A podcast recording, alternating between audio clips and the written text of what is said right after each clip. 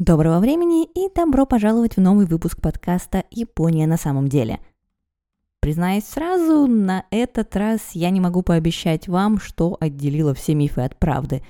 Историю растворимой лапши в Японии с момента ее появления и по сей день пишет компания Nissin, гигант японской пищевой промышленности, чей основатель онную лапшу и изобрел а заодно потратил огромное количество времени и сил и написал несколько книг о том, как он это все делал. Поскольку на начальных стадиях работал он один, да, и в дальнейшем изобретениями занимался преимущественно сам, оспаривать его видение истории некому, а сам изобретатель выстроил вокруг своего детища красивую, гладкую без зазубринки и удачно перетекающую из одного момента озарения в другой легенду – Легенда эта и стала историей. Так что, если когда-то вас спросят, в чем схожа история происхождения японской императорской семьи и растворимой лапши, вы знаете, что ответить. А пока давайте посмотрим, как появилась и заполнила полки магазинов по всему миру лапша быстрого приготовления.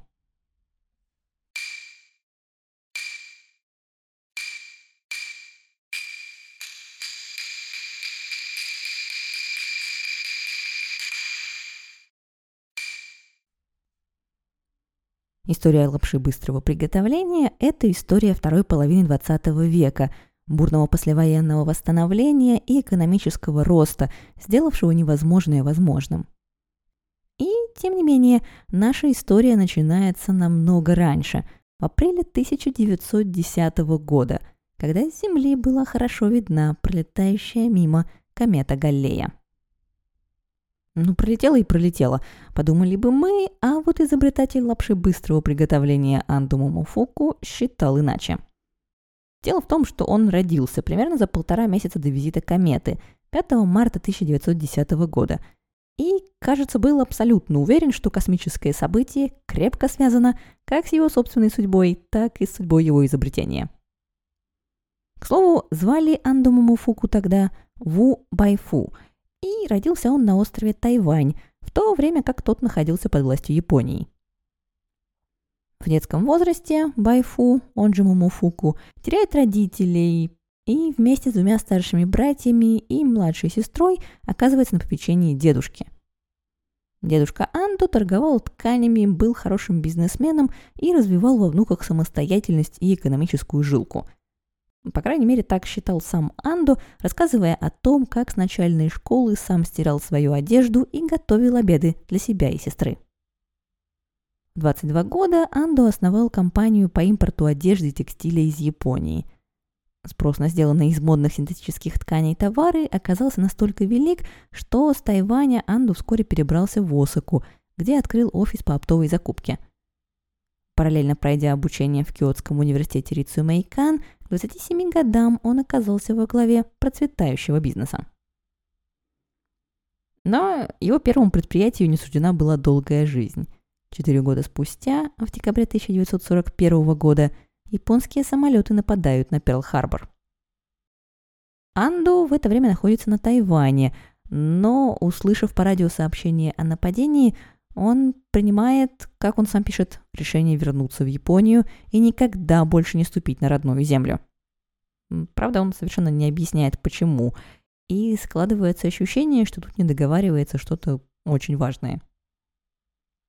Во время войны производство и продажа текстиля попадает под жесткое государственное регулирование, и Анду меняет направление своей деятельности – Теперь он производит слайд-проекторы под государственный заказ, продает древесный уголь, который получает скупленный в префектуре Хёгу горы. И еще чуть позже вместе с партнером он начнет выпускать сборные бараки и даже запускает фабрику по производству деталей для военных самолетов. На всех этих предприятиях за войну Анду неплохо разбогател, что снова дает нам повод усомниться в том, насколько честна его история и сколько в ней недосказанных моментов. Но эта волна успеха вскоре тоже заканчивается. Американские войска неоднократно бомбят Осаку и Кобе, где находилось множество предприятий тяжелой промышленности и военных заводов. Одни руины остаются в том числе и от офисов фабрик Андо. Посетив в августе 45-го разбомбленную Осаку, Момофуку заметил, как по всему городу начали появляться продуктовые черные рынки, А через несколько месяцев на одном из таких рынков неподалеку от станции Умеда он, как считается, и встретился со своей судьбой. Одним зимним вечером я случайно проходил мимо этого места и увидел очередь в 20 или 30 метров длиной перед тускло освещенным лотком. Изнутри поднимались клубы пара. Я спросил у своего спутника, из-за чего такой ажиотаж, и узнал, что там продают рамен. Люди в очереди были одеты в потрепанную одежду и дрожали от холода.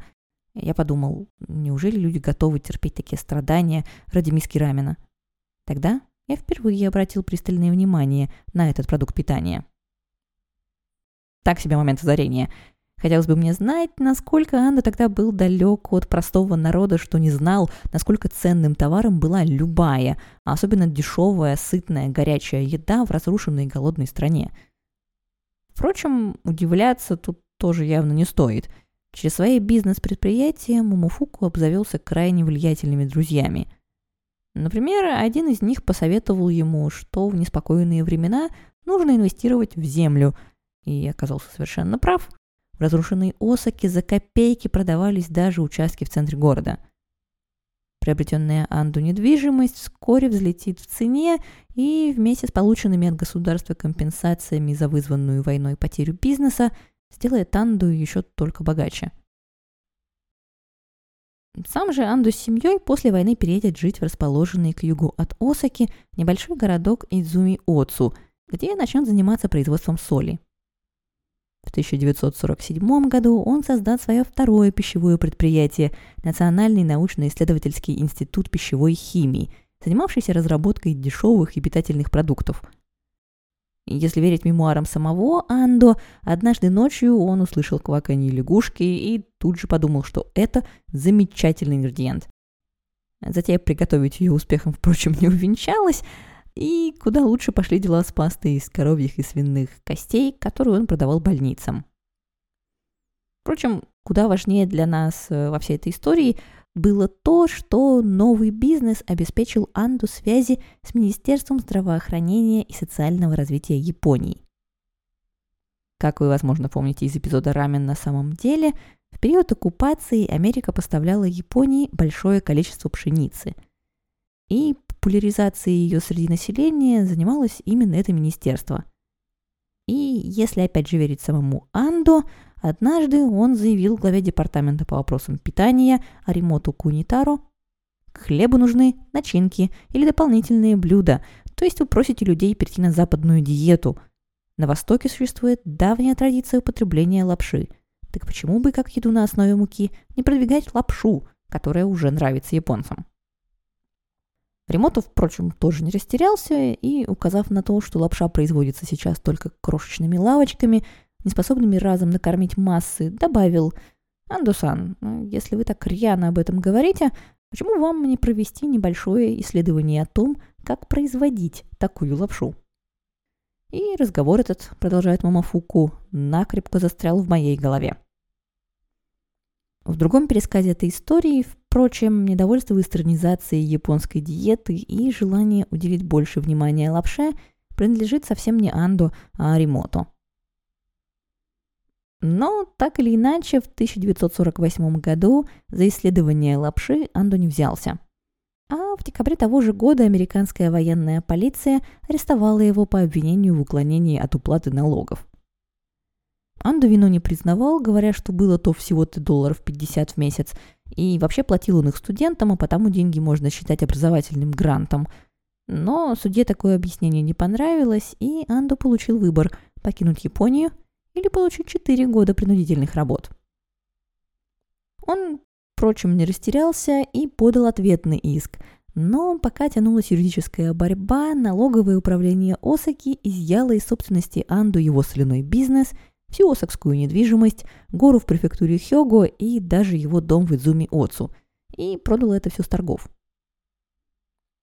Сам же Андо пока сидел в тюрьме, уже, к слову, во второй раз – Первый раз он успел отсидеть в японской военной тюрьме в 1943 -м. Сидеть в токийской тюрьме Сугаму при американцах ему понравилось куда больше. Тут стражников и заключенных кормили одинаковой, вкусной и питательной американской едой, которая не шла ни в какое сравнение с полугнилыми продуктами, которыми перебивались заключенные японской тюрьмы в военное время. Так Анду проникся уважением к великой и свободной стране под названием США. А через два года судебная битва закончилась тем, что Анду согласился отозвать свой ответный иск взамен на немедленное освобождение и чистую криминальную историю. Так, в начале 1951 года он оказался свободным человеком, без гроша в кармане. Вместе с семьей он поселился в пригороде Осаки, городе Икеда, и ввязался в новую авантюру. По приглашению знакомого Андо стал главой кредитной ассоциации, и хотя у самого у него не было сейчас ни гроша, он использовал свое имя, чтобы набрать депозитов на примерно полмиллиона долларов всего за один день.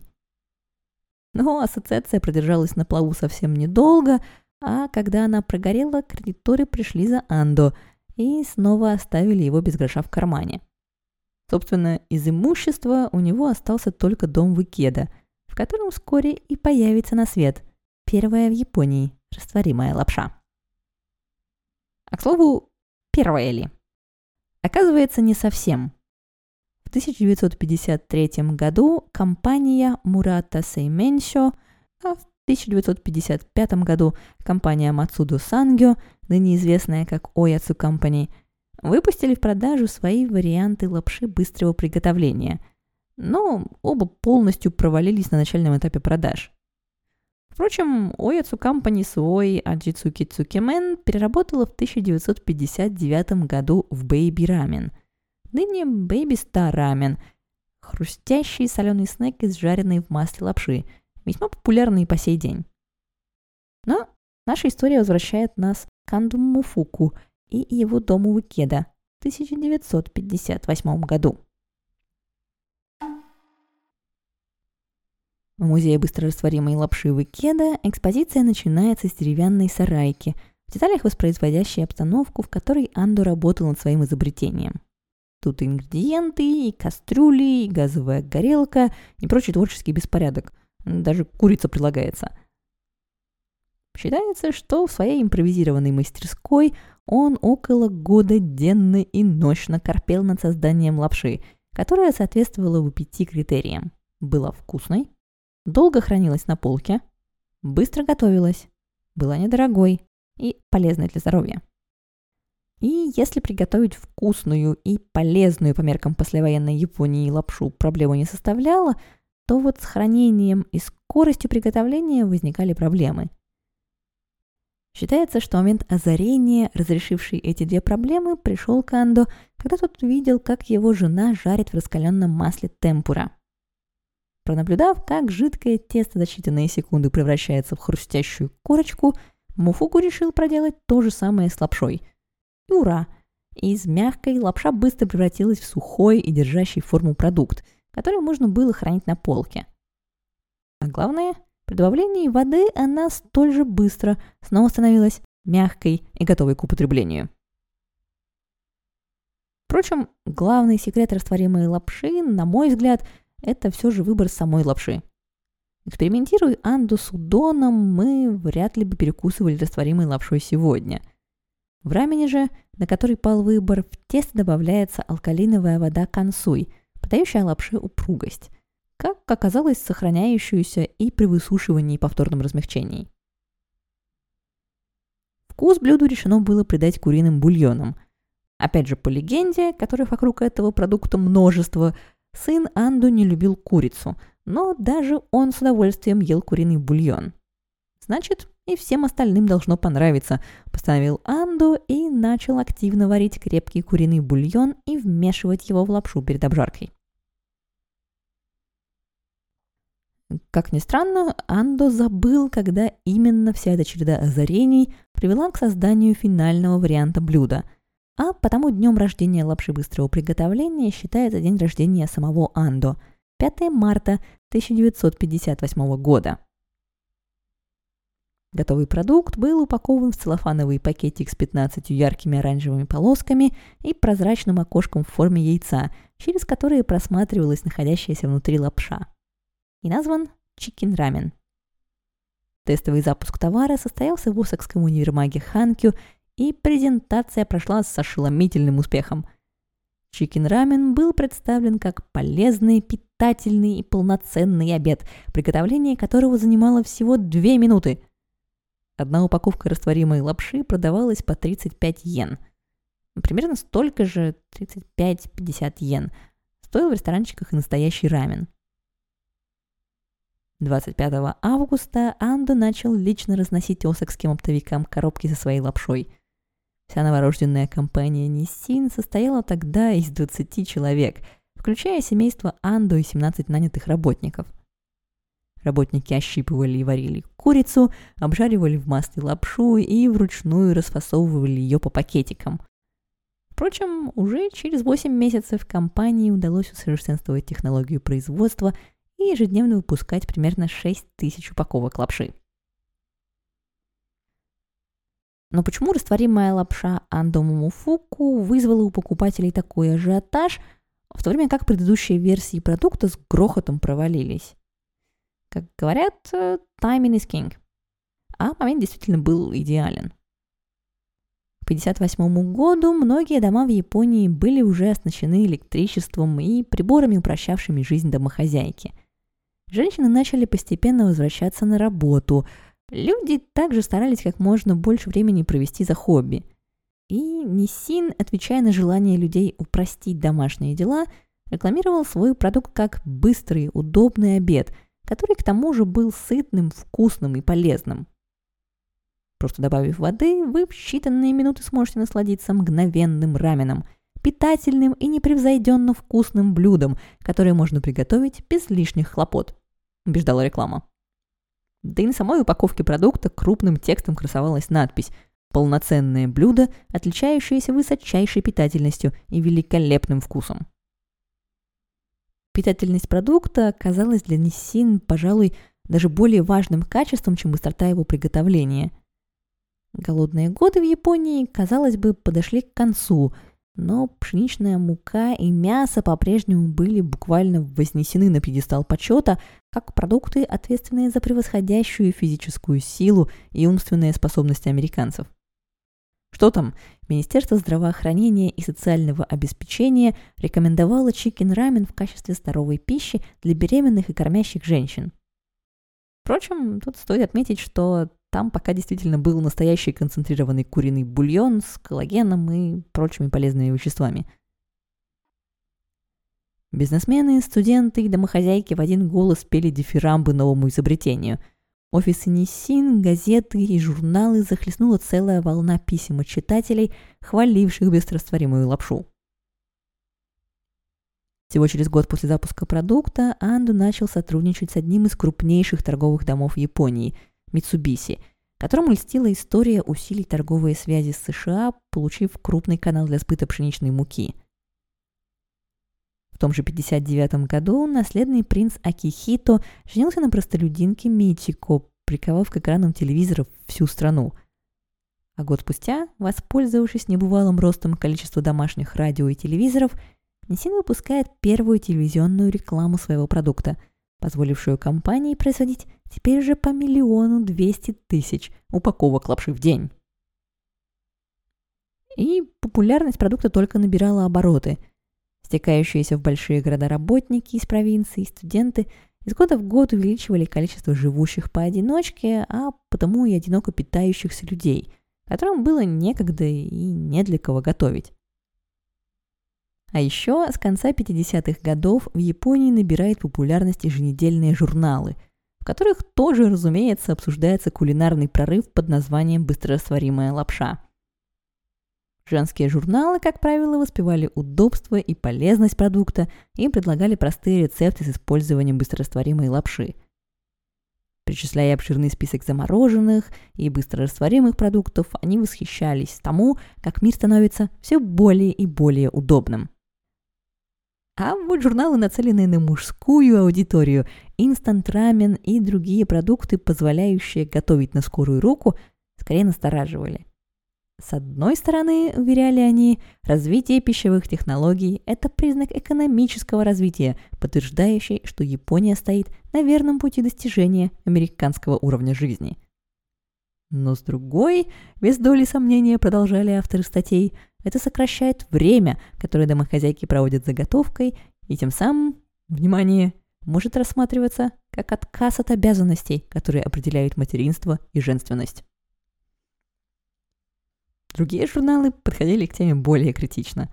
Так, например, в статье от 13 ноября 1960 года журнал Шункан Асахи писал о зарождающемся виде инстант-человека, который большую часть своих потребностей удовлетворял товарами быстрого приготовления.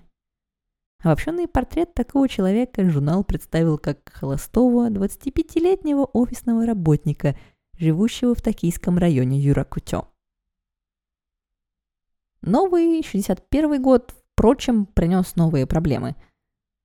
В марте в новостях начали появляться случаи серьезного отравления быстрорастворимой лапшой. Расследование показало, что в вспышке заболевания виновато производство на плохо обслуживаемом оборудовании и отсутствие четкой информации о сроках годности товаров – так, Ниссин и уже появившиеся к тому моменту другие производители быстрорастворимой лапши попали под более жесткое регулирование и в том же году начали печатать на упаковках информацию о сроке годности товара. Но даже этот неприятный инцидент не смог подорвать популярность лапши быстрого приготовления. В 1966 году историк Мурасима Кеничи писал, в холодные месяцы с октября по март – Японские домохозяйства потребляют в среднем две порции рамена быстрого приготовления каждые пять дней, что составляет 10 миллионов порций в день. И эти цифры лишь продолжат расти, в 70-е достигнув отметки 45 порций на человека в год. Но, несмотря на общий растущий спрос, продажи товаров компании Nissin с середины 60-х начинают идти на спад. И Анду решает, что пришло время завоевывать новые горизонты. Первой ему на ум пришла, разумеется, Америка, где в это время как раз набирали популярность такие японские блюда, как сукияки.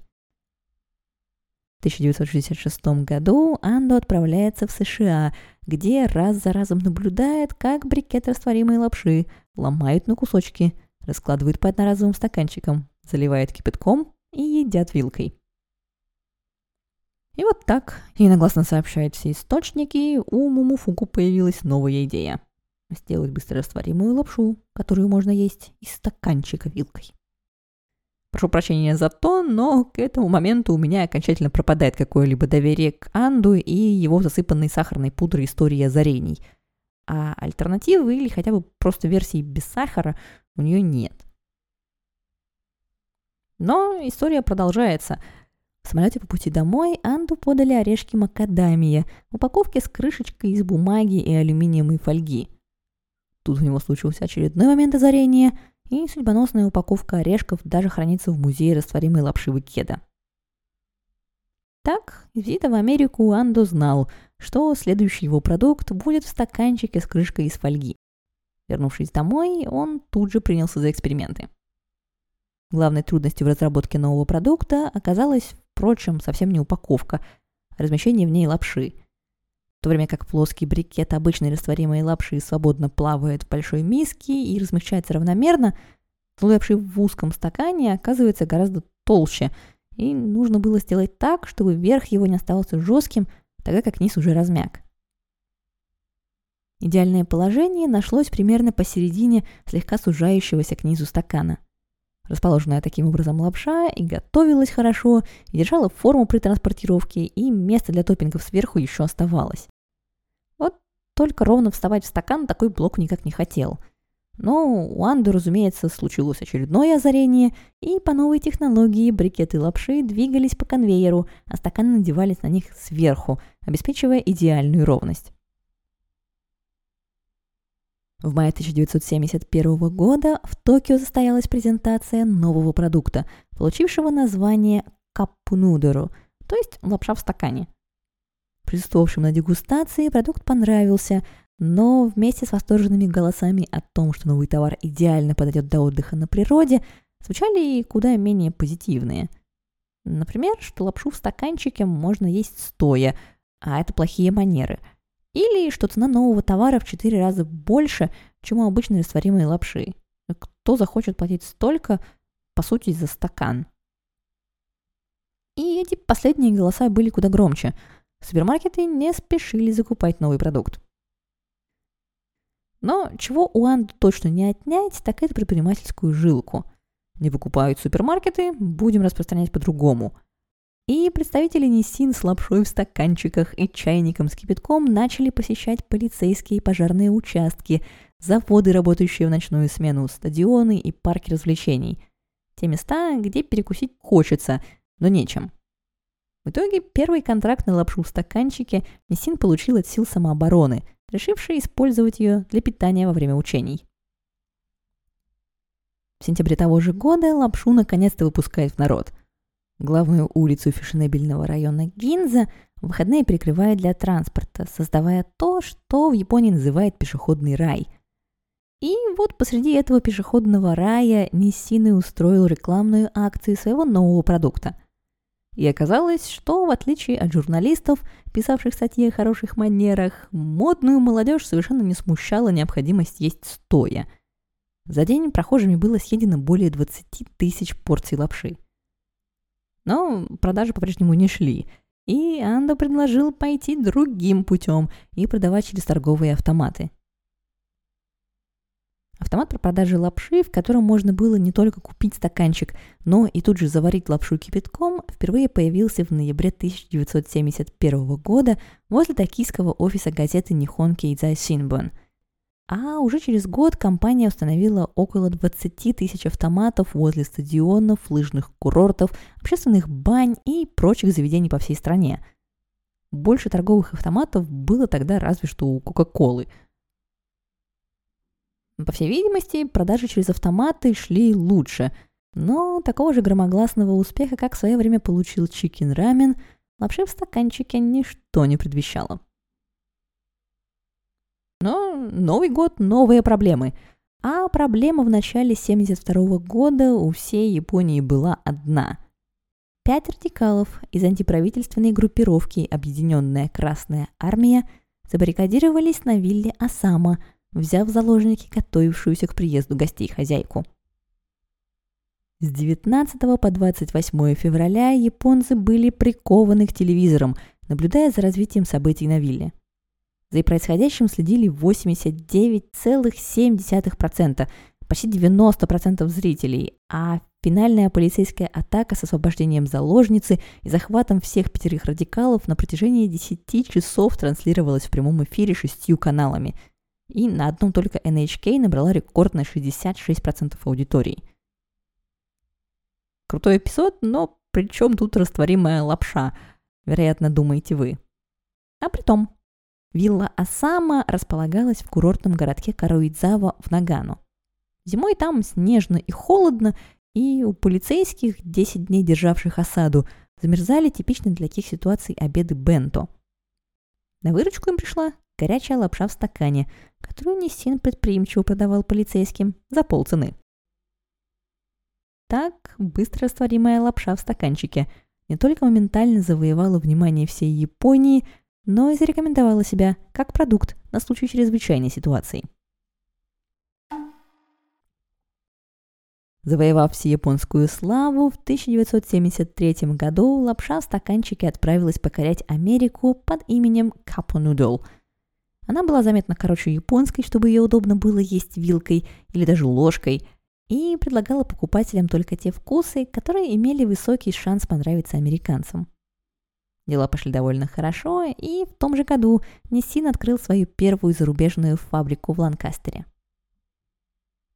В 1980 году, 25 августа, было признано Днем быстрорастворимой лапши, а уже в 1981 Вслед за новым витком популярности рамена, повлекшим за собой рамен-туризм и огромные очереди на входе в знаменитые рестораны, в продажу поступает серия быстрорастворимой лапши Тюкадзанмай компании Myojo Foods, ставшая первым премиальным инстант-раменом. Вскоре за ней последовали и конкуренты, а в ноябре 1982 года В журнале Сюкан Гендай вышла статья, в деталях сравнивавшая ингредиенты и процесс производства премиального и обычного рамена разных производителей.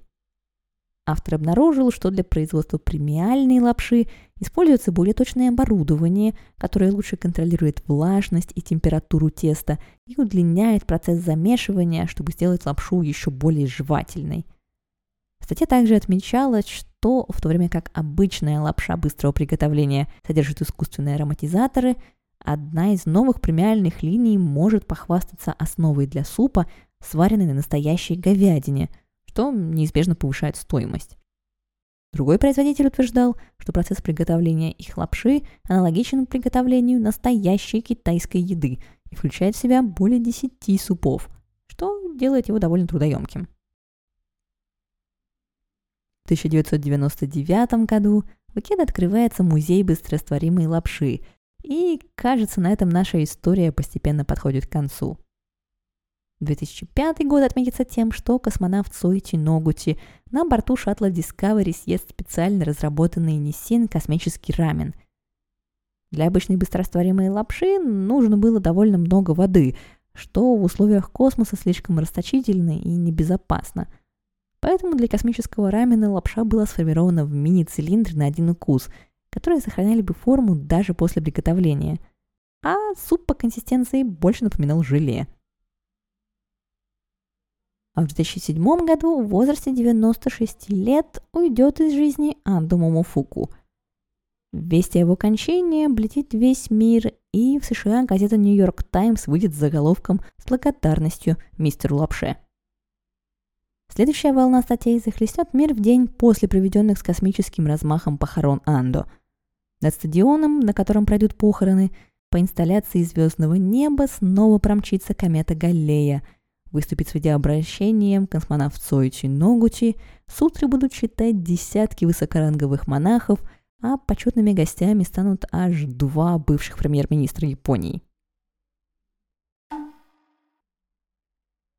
Согласно подсчетам Всемирной ассоциации быстрорастворимой лапши, да, есть и такая, в 2010 году мир употребил 95 миллиардов порций быстрорастворимой лапши – а в 2021 поглотил уже целых 118 миллиардов порций продукта. Лапша же быстрого приготовления от компании Nissin сегодня представлена в 80 странах и более чем в 100 разновидностях, включая региональные. А какую необычную быстрорастворимую лапшу пробовали вы? Поделитесь своими комментариями в соцсетях, отметив Japan Explained, или в комментариях в телеграм-канале подкаста. А еще по ссылке в описании эпизода вы теперь можете предложить темы новых выпусков подкаста. У меня же на сегодня все. До скорой встречи. Пока.